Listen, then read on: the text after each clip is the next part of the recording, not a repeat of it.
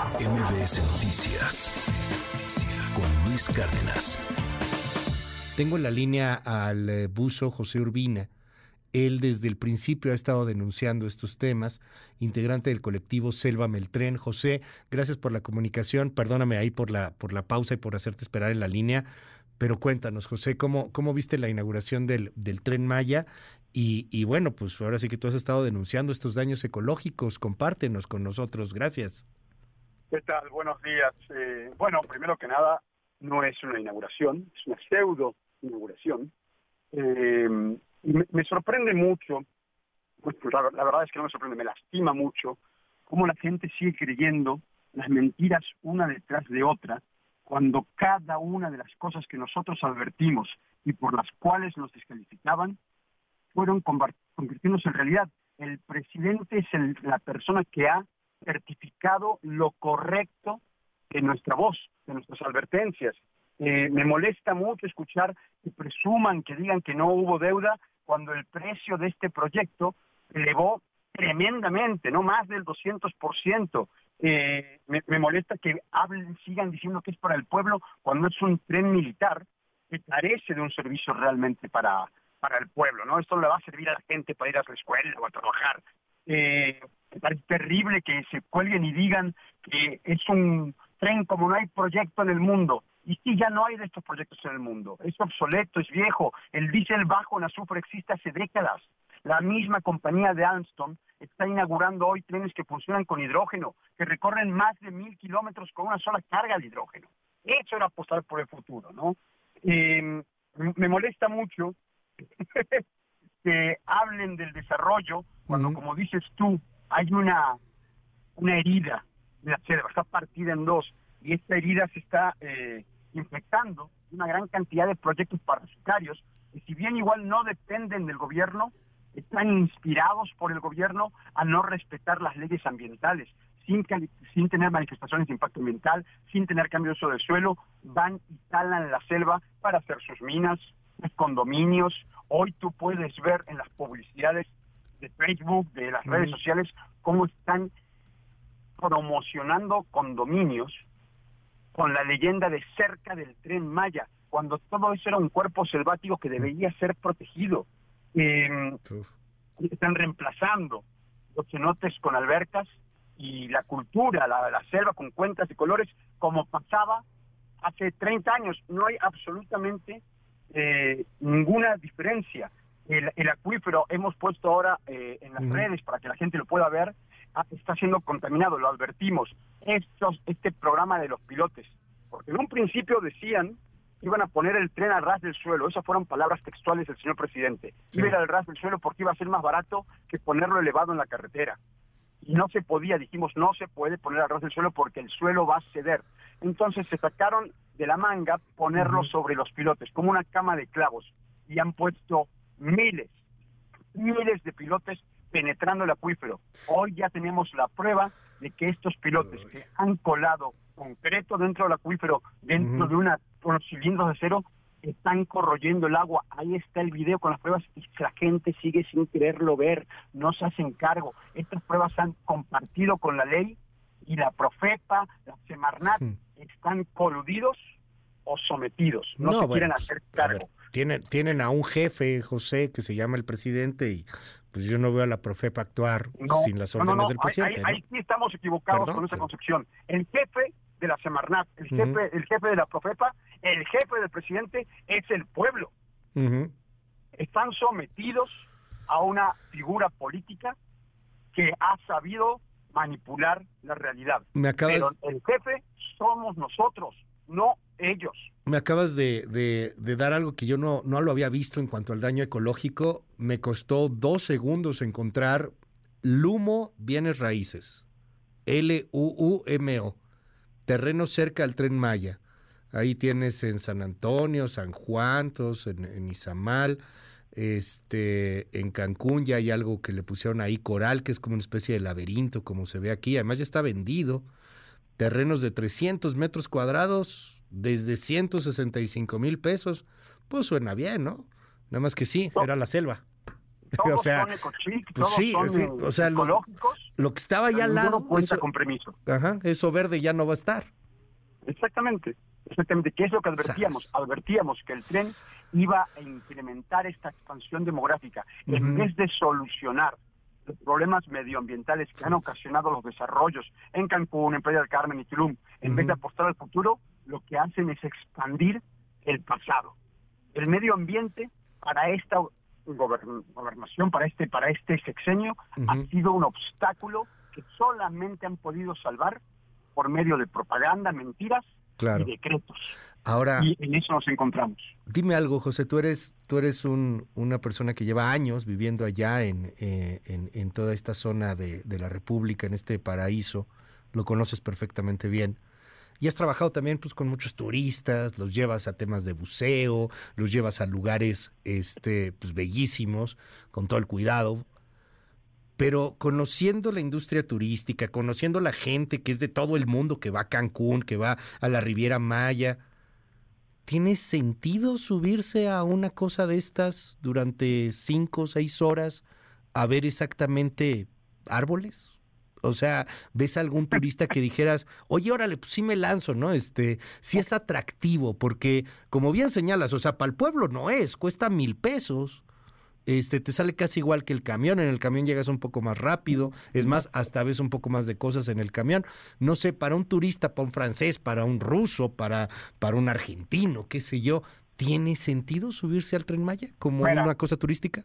Hoy por hoy, un turista aterriza en el aeropuerto de Cancún, tapa sus maletas de la cinta, se las entrega al conductor de la van y la siguiente vez que las ve es en su habitación del hotel. Así porque es. la van lo lleva al lobby y ahí les reciben botones y el señor mientras se toma una margarita, él ya, sus maletas están en la, en la habitación. Con esta idea del tren en Cancún, eh, el señor turista se tiene que bajar del tren, subir sus maletas a la transportadora que lo va a llevar hasta la estación del tren, subir sus maletas al tren, bajarse en alguna de las estaciones que le quede cerca a su hotel, subir sus maletas a la transportadora en la estación del hotel para que lo lleven al, eh, la- al hotel. No tiene ningún sentido. Ahora, si la persona que aterriza en Cancún quería ir a Mérida, pues que vuele a Mérida, Sí, claro.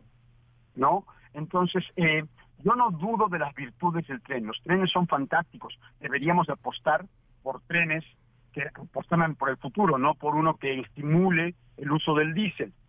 Pero este, e- e- este proyecto no respeta el sentido común de un turista y no respeta las leyes ambientales. Por ello se convierte en un problema, en, en una catástrofe a heredar a las generaciones venideras, ¿no?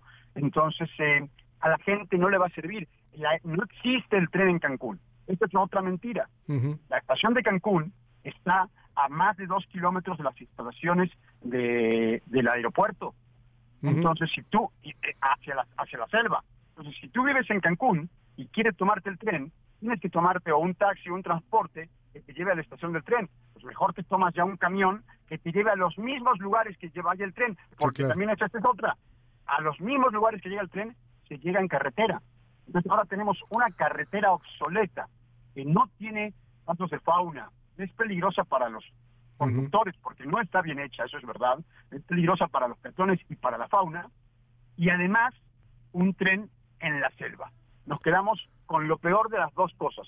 Podríamos haber tenido un proyecto que fuese por la carretera y que la hubiese modernizado, que realmente hubiese servido a la gente para transportarse a sus trabajos Claro. o a, a pequeñas distancias. Esto en sí no le sirve a la población como tal. Nuestra defensa, porque esto nunca fue un ataque al gobierno, que eso tiene que quedar muy claro. Nuestra defensa de nuestro hogar siempre estuvo respaldada con argumentos y con alternativas. Las alternativas estaban allí, pero no les servía a la industria hotelera, no les servía a la industria eh, de inmobiliarias y por supuesto no les servía al capital político. Esto Dime- no es más que proselitismo, ¿no? Las inauguraciones una detrás de la Sí. otra no son más que eventos políticos en los cuales se quieren lamer a sí mismos. Dime algo, José. Yo, yo te conozco y, hay mucha gente que te conoce muy bien y, sabe que pues tú no eres activista político, que, que no necesariamente andas con un partido o con otro partido y, y que esto te preocupa de una manera genuina con respecto a los daños ecológicos que se están generando. Pero, ¿qué decir de este argumento que se repite una y otra y otra vez? De Escaret no dijeron nada, de los hoteles no han dicho nada. ¿Qué decir cuando viene este argumento por parte pues, del oficialismo, del discurso López Obradorista, por ejemplo? No, que, tienen razón, pero los que no dijeron nada fueron ellos. O sea, discúlpame, cuando inauguraron Escaret, yo estaba en la preparatoria. Ok. No, El señor, el señor eh, Andrés Manuel López Obrador ya era un político. ¿Por qué no dijo nada él? Lo mismo sucede con Cálica. ¿No? y, y, si bien yo estaba en la preparatoria, sí había gente que está hoy con nosotros también eh, criticando o desaprobando lo que se estaba haciendo con la Riviera en ese momento. Y alguien no les escuchó, demuestra los sordos que son cuando les conviene. Porque cuando yo llegué a vivir a, Playa del Carmen en el 2004, inmediatamente nos unimos a diferentes programas para defender el, eh, el muelle ilegal que construyó Ultramar y nadie nos escuchó. También criticamos y defendimos la selva de Cálica. Y todo lo que se hizo, se hizo con el respaldo de departamentos legales como la Semarnat. Claro. ¿Dónde estaban que no nos escucharon? Los que no nos escucharon son los que hoy están en el gobierno.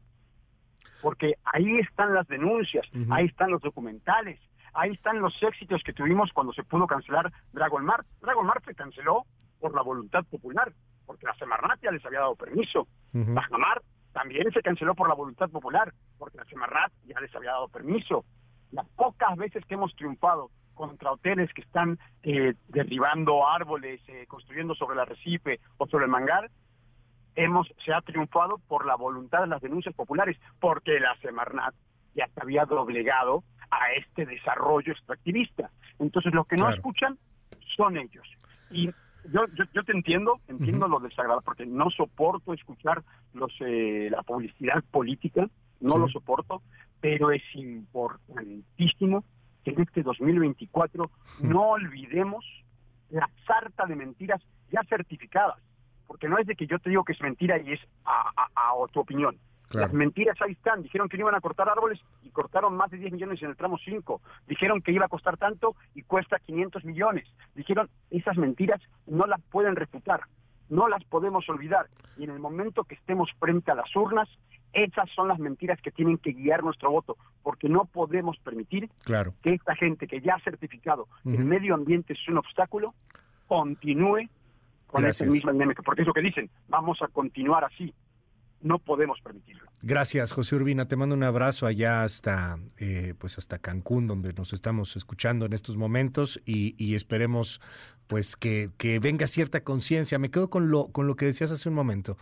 Es, es el pueblo, a final de cuentas, el soberano, pero la neta, a la gente hoy día pareciera que le vale cacahuate. Esto y muchas otras cosas. Es la apatía, es, es es la flojera, es, es, es el, eh, la reticencia a cualquier cosa compleja, no sé, pero, pero sí es muy triste, es muy triste ver la sociedad que tenemos y, y bueno, pues a lo mejor las consecuencias que vamos a estar pagando por esta sociedad y por esta apatía, ahí están las evidencias. Cada vez somos más los que estamos viendo la realidad. Tengo mucha fe en ello. Gracias, Pepe. Gracias, José Urbina. Te mando un abrazo. Buena semana. MBS Noticias Cárdenas.